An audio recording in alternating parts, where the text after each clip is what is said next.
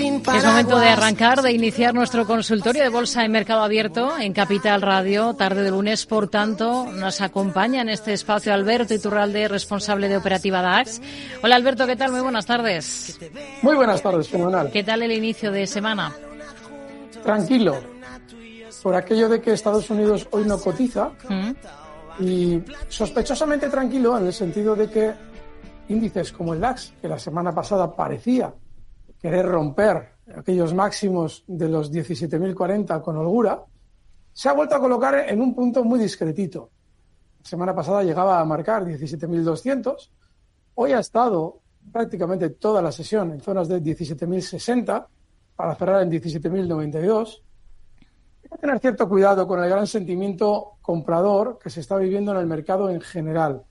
Si vamos a nuestro índice, al español, pues vemos que sigue especialmente flojo, especialmente débil.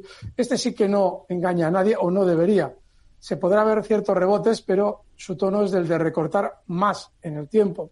Y aunque Estados Unidos no eh, abra hoy, bueno, nos deja claramente el viernes pasado eh, una vuelta a zona de máximos. Veremos, en el caso del SP500, si eso no supone un doble techo, veremos. Y en el caso del Dow Jones, otro tanto de lo mismo un mercado muy aburrido durante estos días. No siempre cuando el mercado estadounidense cierra, la bolsa europea está tan aburrida, pero hoy, desde luego, le ha tocado.